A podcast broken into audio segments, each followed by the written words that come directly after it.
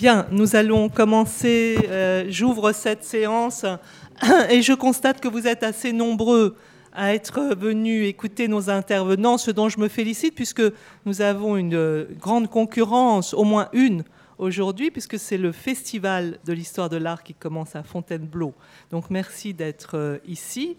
Et euh, je voudrais dire quelques mots avant de, donc euh, d'introduire euh, le, débat avec nos intervenantes et la, discussion, euh, je dirais que la vertu de, ce genre de colloque, c'est évidemment la comparaison, et en l'occurrence entre la situation française et la situation en Allemagne. Hier matin, qu'il s'agisse de M. Schneid ou de Mme Haug, j'ai été frappée par euh, l'intelligence face à la dette contractée à l'égard euh, des victimes des spoliations et j'ai été frappée par la modestie quant au travail euh, encore à venir. Et d'autant plus que les moyens tangibles de la recherche sont très importants euh, en Allemagne, si l'on compare à la France, qu'il s'agisse des musées ou euh, de l'université.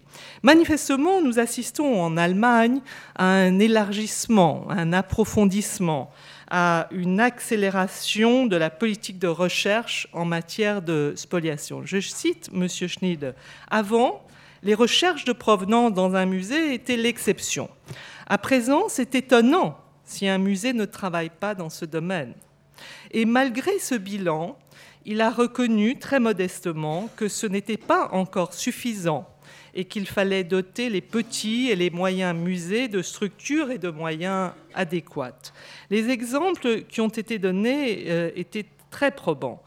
Euh, puis-je avouer que j'envie à nos amis allemands ce volontarisme, mais aussi les formes qu'ils donnent à ce volontarisme. À cet égard, j'ai beaucoup apprécié la très juste introduction de Philippe Barba qui a défendu, je le cite, l'intérêt moral qu'il y aurait à multiplier nos efforts en matière de recherche. Il est vrai qu'il a travaillé aux côtés d'une ministre, Aurélie Filippetti, qui avait sincèrement à cœur d'intensifier les recherches sans attendre les demandes de familles spoliées.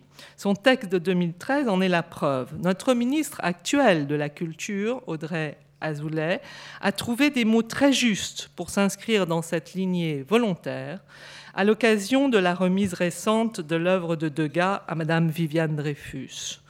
J'avoue en revanche avoir été très surprise d'entendre M. Lefebvre se féliciter hier de tout ce qui avait été fait et de l'immense effort de restitution.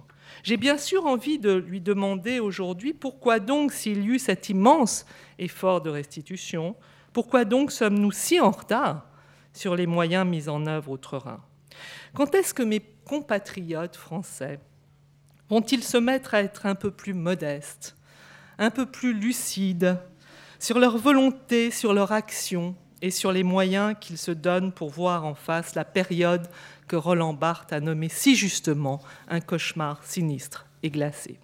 Car c'est la période tout entière qu'il faut arriver à imaginer et si l'on s'obstine à ne voir derrière cette question posée que des dossiers, sans personne derrière et sans histoire derrière, il est probable que nous resterons bien en deçà de ce qu'il reste à faire et aussi à dire.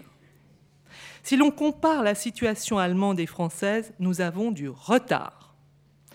Mais dans ce contexte d'absence de sens historique, de pesanteur, et il faut bien le dire de frilosité, il y a beaucoup de bonne volonté aussi. Nous allons écouter tout à l'heure Joël Pijodier-Cabot qui travaille activement pour les musées de Strasbourg, musées exemplaires, qui ont mené depuis longtemps une politique exemplaire en matière de recherche sur les spoliations.